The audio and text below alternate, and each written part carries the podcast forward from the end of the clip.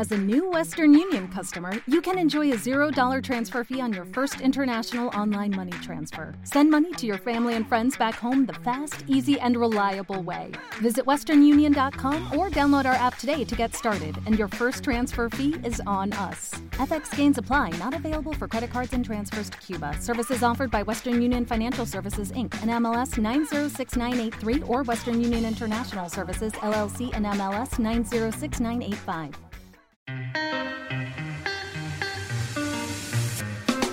Bienvenidos a un nuevo capítulo de Apasionados por la Tecnología, el podcast de Paradigma Digital sobre tecnología, estrategia, metodología y productos digitales. ¡Arrancamos!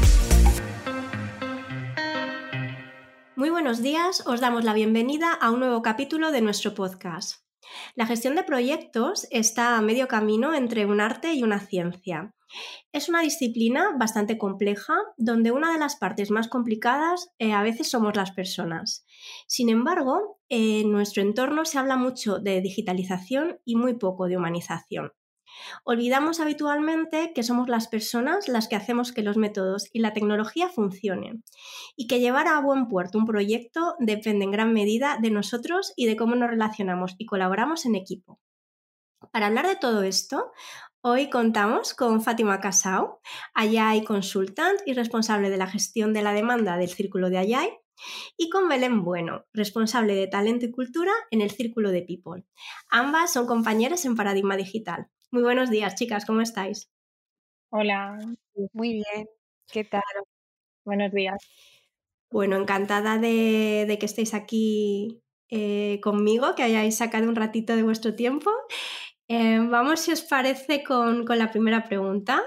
Eh, Fátima, como contaba en la introducción, el éxito de un proyecto depende en gran medida de cómo nos relacionamos y cómo colaboramos en equipo. ¿Qué significa para ti el término Team Experience?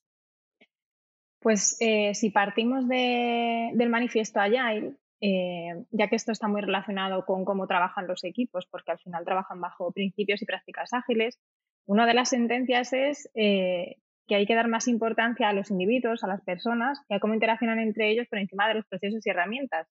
Y esto dicho así parece muy fácil, es muy sencillo, pero la realidad es que hay mucho detrás, porque cuando hablamos de personas, pues bueno, pues todos tenemos nuestro contexto, nuestras circunstancias, nuestras experiencias y la interacción entre las personas pues a veces es complicada, ¿no? Entonces eh, hay muchos factores que influyen y, y esto hay que cuidarlo.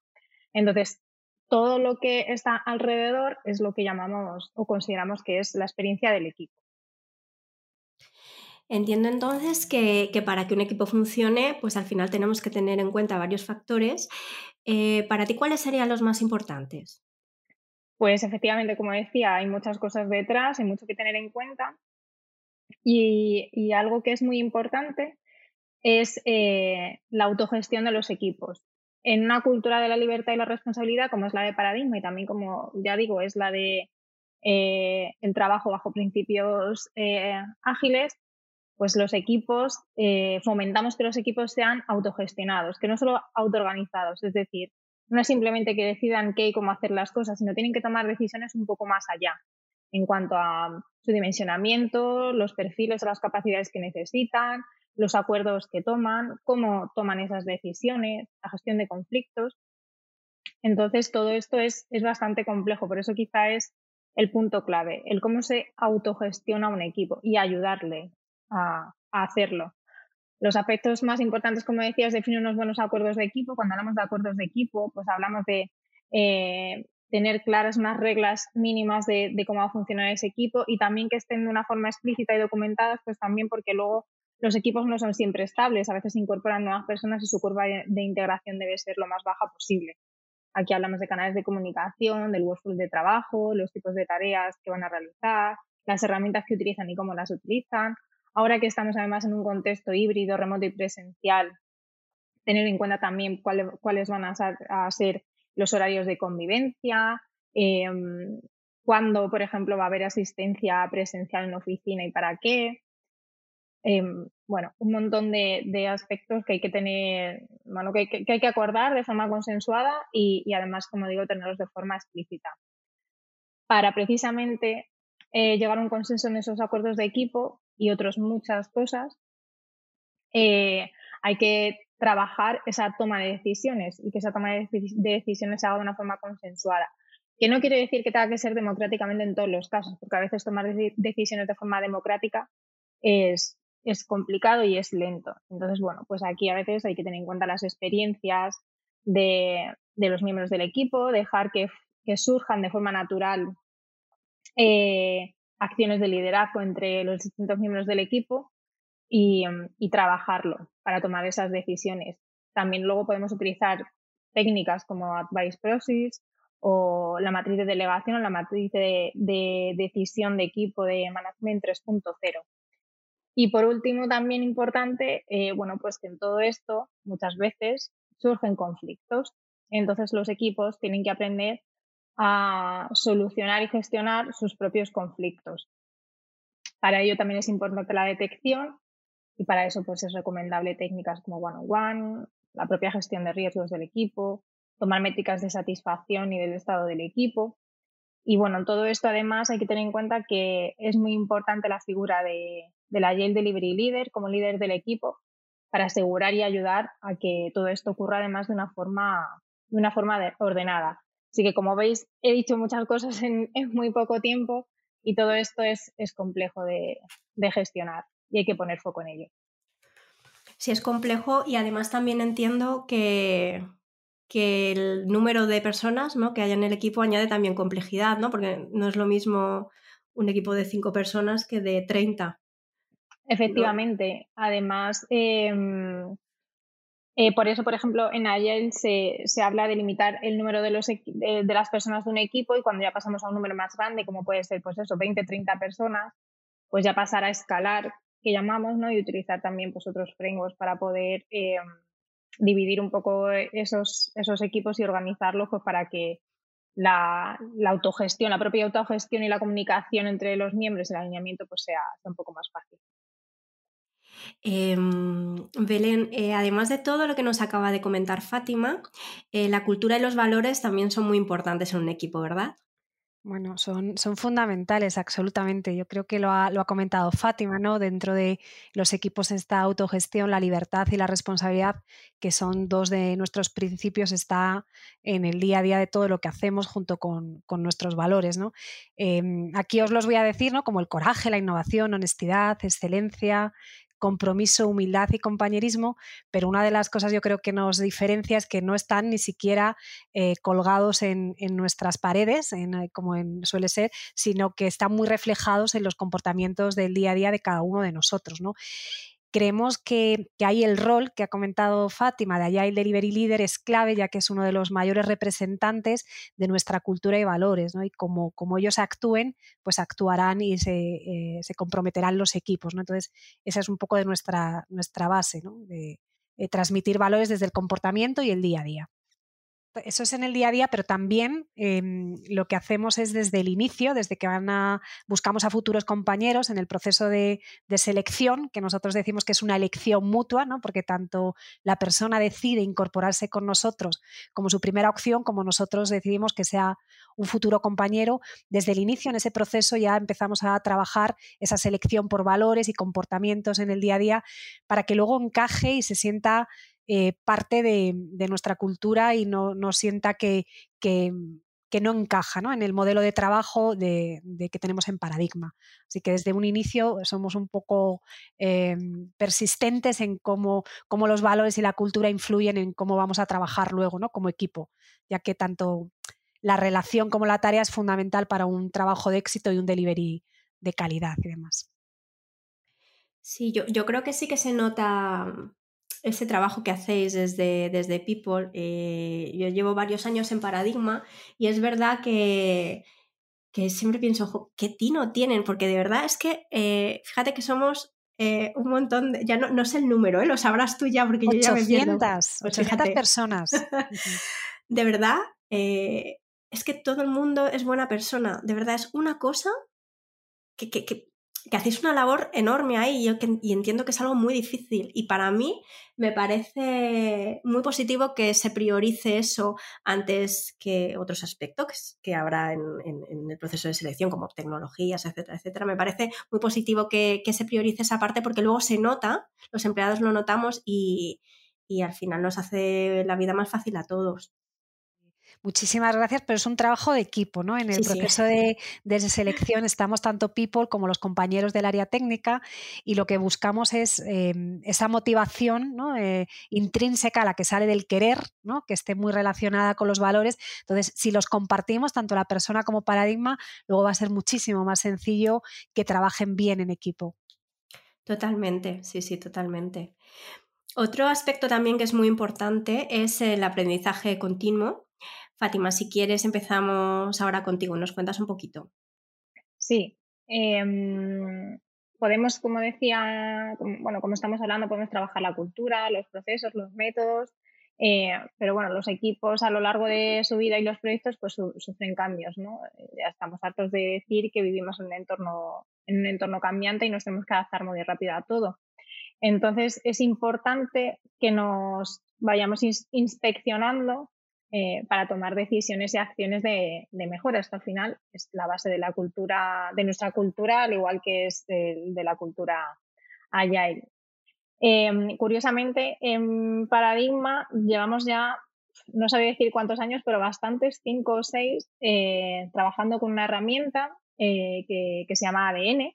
Es una herramienta que, bueno, ya hemos hablado en algún post sobre ella, eh, que bueno, pues que salió eh, como iniciativa de algunos miembros de, Paradigma, que la propusieron y bueno, pues luego se fue trabajando y evolucionando y justo ahora además está sufriendo otro cambio para adaptarlo a, Polaris, que es nuestro nuevo método de, trabajo para la gestión de los proyectos.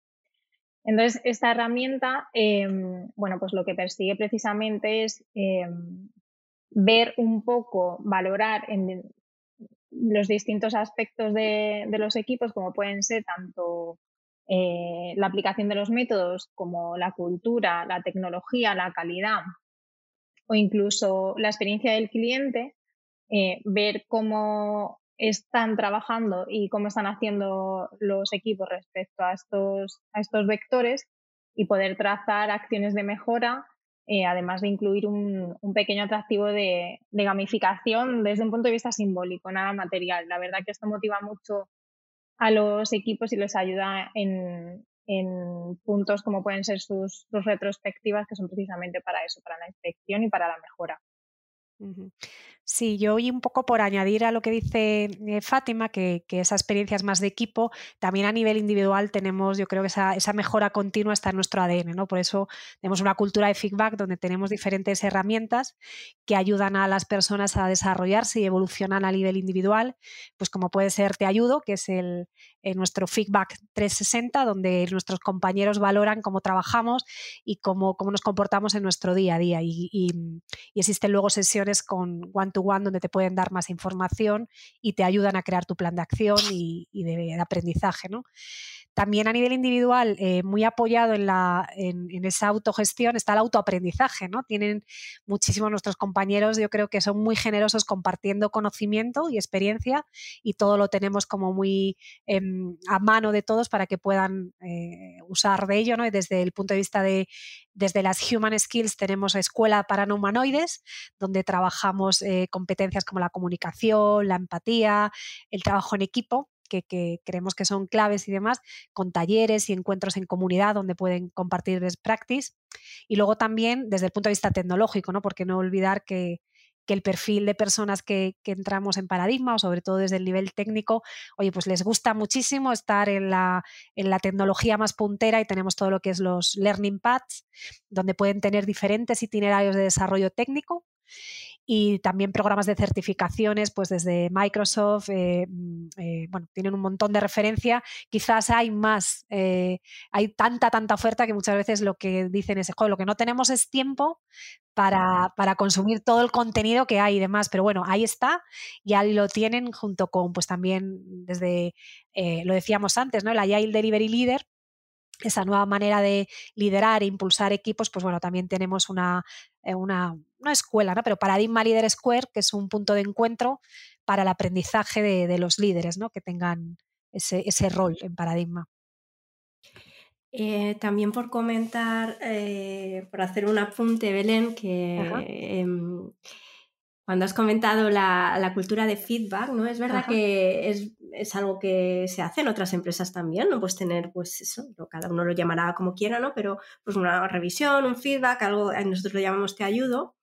Eh, y a mí lo que me pareció muy positivo, eh, me gustó muchísimo, es cuando incluisteis en lo que llamamos la escuela no humanoide, ¿no? Con, contenido menos técnico, un curso para dar feedback. Porque claro, es importante porque no siempre sabes eh, hacer esa parte, ¿no? Entonces, al final es como que siempre cerramos el círculo. Me, parece algo también a destacar, ¿no? No sé si lo hacen todas las empresas, pero eh, oye, no, no, no solo te estoy pidiendo que des feedback a tus compañeros, es que te voy a dar un curso para eh, ayudarte en caso, porque no es fácil dar feedback. No es nada fácil, a mí no me lo resulta, por lo menos. Bueno, nos suele costar más el feedback que llamamos para la mejora o en otros lados negativo, ¿no? Eso Justo. yo creo que nos cuesta más. El, feedback de reconocimiento, de agradecimiento, de valoración, pues ese es más sencillo, ¿no? Ese, pero el otro nos cuesta un pelín más. ¿no? Entonces yo creo que ahí ayudamos a los compañeros a tener esas, esas conversaciones, ¿no? Que transforman equipos y que realmente es lo que es, ¿no? Sin quitarle importancia al feedback es una conversación entre dos personas donde compartes eh, áreas de mejora o reconoces la valía y la competencia, y dices, wow, ¿cómo haces esto? ¿no? Eh, siempre se nos olvida eso. Y, dentro de la importancia de dar está el de recibir. Oye, ¿cómo yo recibo el feedback o un comentario que bueno, que no me gusta tanto, ¿no? Pues también nos acompañamos a cómo darlo y cómo recibirlo desde ese compromiso con la mejora continua, que es para eso. Justo. Este, este punto además es, es importante porque eh, no solo dentro de los equipos, ¿no? sino fomentamos mucho en Paradigma el acompañamiento, el, mentoring de los distintos perfiles desde, los, desde sus respectivos eh, círculos de especialidad. Entonces, para poder hacer ese mentoring y ese acompañamiento, pues al final el feedback es clave y el cómo decirlo para, porque el, el de reconocimiento, como decía Belén, pues es muy fácil, está muy bien, pero a veces tenemos que sacar también esos aspectos de mejora, que es lo que puede ser a veces un poco más complicado, entonces saber dirigir un poco esa conversación y también que la otra persona sepa eh, recibir eh, en qué puntos tiene que trabajar, pues es muy importante y es lo que hace que los, que los equipos mejoren. Eso es, justo. Bueno, estamos todo el rato hablando de, experiencia de equipo, eh, de personas pero tampoco nos podemos olvidar que tenemos clientes. Em, ¿Esos clientes, eh, Fátima, forman también parte del equipo? ¿Se deja fuera? Por supuesto que forman parte, que forman parte del equipo y trabajamos para que así sea. Cuando trabajamos toda la parte de Team Experience, desde luego que no nos podíamos olvidar de, del cliente. Siempre nuestro objetivo es hacerle sentir eh, que forman parte del equipo y es como consideramos que funcionan los proyectos. Em, principal para esto es eh, la empatía, la empatía y la empatía bidireccional, es decir, tanto los equipos tienen que entender el contexto y las circunstancias del cliente y el cliente también entender a qué se enfrentan los equipos para desarrollar sus necesidades, ¿no? Em, entonces, pues partiendo de esa base, Luego hay que trabajar también eh, otros puntos como por ejemplo la transparencia y la confianza, que van muy de la mano. Cuando hay transparencia apoyados en, herramientas visuales de información, en datos, en, dar accesos, en, el feedback, en, poder tener una comunicación directa, se establece una relación de confianza donde pues luego no hay, ni, micromanagement, ni dudas, ni, nada parecido y eso también es fundamental. Eh, parte de esa transparencia, como decía, pues es la comunicación y el solicitar feedback, que el cliente también se sienta en esa confianza para poder decirnos si está satisfecho con la entrega o no, para que nosotros también pues, podamos adaptarnos. Eh, y bueno, pues em, también, por supuesto, eh, tenemos una serie de, de, eventos y reuniones donde tenemos que incorporar al cliente para que se sienta también parte del equipo pues incluirlos en nuestras dailies, en, en nuestras eh, reuniones, evidentemente, de, seguimiento, de, retrospectivas y, bueno, pues como si fuesen uno más. Y, mm, bueno, incluso eh, para que os hagáis una idea, pues como decía antes, nuestra herramienta de ADN de, mejora de, de inspección y adaptación, pues uno de los elementos, como comentaba, es la experiencia del cliente. Y ahí lo que hacemos es pues, recoger un poco su índice de satisfacción, tanto con la entrega como con el servicio que le damos y luego toda esta información pues, se comparte con el equipo para que también sepa de primera mano, bueno, pues, pues eh, cómo lo está percibiendo el cliente y poder mejorarlo. Entonces, bueno, pues está, está en nuestro día a día. Estamos hablando de ADN, hemos hablado también de Polaris. Eh, vamos a dejar en la descripción del, episodio para las personas que no lo conozcan y que quieran profundizar o, leer sobre el tema, vamos a dejar el link a algunos de los posts que tenemos en nuestro blog. Y, nada, antes de, terminar, simplemente Fátima y Belén, preguntaros si tenéis algún comentario que hacer, alguna cosa que nos hayamos dejado eh, sin comentar, cualquier cosa. Pues mm, vamos, por mi parte, enfatizar en, que todo esto es, eh, es, muy importante, eh, que no son aspectos que se pueden dejar en el olvido y que hay que trabajarlos y además que hay que cuantificar el esfuerzo que, que requiere, ¿no? Eh, el, tener los mecanismos para asegurar que las cosas funcionan, que suceden y que por supuesto los equipos trabajan en el mejor entorno para conseguirlo. Entonces, bueno, pues que hay que tenerlo presente. Sí, yo por mi parte poco más que añadir, ¿no? Yo creo que, la importancia ¿no? de humanizar eh, todos los procesos y demás eh, de trabajo y el equipo, y donde si realmente las, personas son lo primero, sean compañeros o sean clientes y demás, eh, tenerlos a todos en cuenta, ya que yo creo que, un buen trabajo en equipo, ¿no? y por eso Team Experience lo mide, tiene tiene en cuenta tanto la tarea como, como el delivery, ¿no? Entonces, eh, eh, la relación entre esas personas es clave. Entonces, para mí eso es, es lo fundamental, ¿no? ¿no? Nunca olvidar que dentro del trabajo de, de, equipo de éxito está la tarea, pero también está la relación entre las distintas personas que construyen y realizan esa tarea, ¿no? Pues Fátima Belén, muchísimas gracias por haber estado hoy con nosotros. Espero que hayáis disfrutado de este ratito. Yo desde luego lo he hecho. Y muchísimas gracias a nuestros oyentes por escucharnos. Nos vemos en el próximo episodio. Adiós. Hasta luego. Muchas gracias a vosotros. Hasta luego. Cuando crees que un reto es grande, hay aún uno mayor esperándote. Gracias por escuchar el podcast Apasionados por la Tecnología. Puedes seguirnos en Twitter en arroba paradigmate y suscribirte a nuestra newsletter en paradigmadigital.com.